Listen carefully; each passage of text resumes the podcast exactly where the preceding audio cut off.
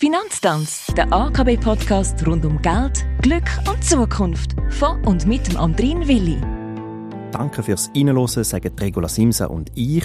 Regula, du bist bei der AKB im Anlagebereich tätig und auf nachhaltige Anlagen spezialisiert. In dieser Staffel von unserem Podcast haben wir schon viele Fachwörter verwendet und erklärt, ESG zum Beispiel.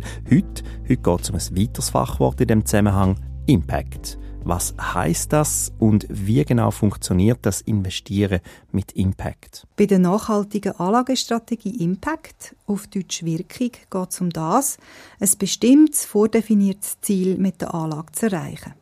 Zum Beispiel soll durch eine Investition in Green Bonds eine bestimmte Menge an CO2 eingespart werden. Oder durch die Investition in bestimmte Unternehmen sollen soziale Probleme angegangen werden. Generell redet man davon, beim Impact Investment sowohl eine finanzielle Rendite wie auch eine soziale oder ökologische Wirkung zu erzielen.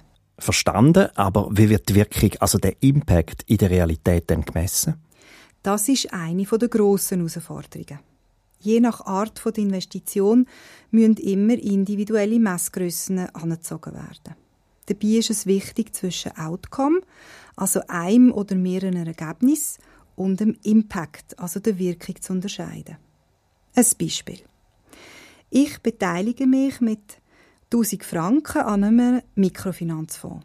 Das Geld fließt jetzt in die Refinanzierung von Institutionen, wo Kleinstkredite an UnternehmerInnen vergibt. Aufgrund von der vorhandenen Refinanzierung kann jetzt Mikrofinanzinstitut in zum Beispiel Pakistan einen Kredit für eine Schneiderei vergeben. Und mit dem Geld werden dann Nähmaschinen gekauft. Ergebnis der Investition, also der Outcome, ist Kreditvergabe oder auch der Kauf der Nähmaschine.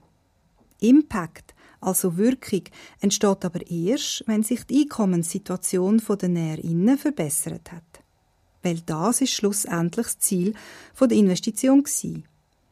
Über die Verzinsung vom Darlehen durch die KreditnehmerInnen fließt jetzt wieder eine Rendite an die InvestorInnen zurück jetzt kann berechnet werden.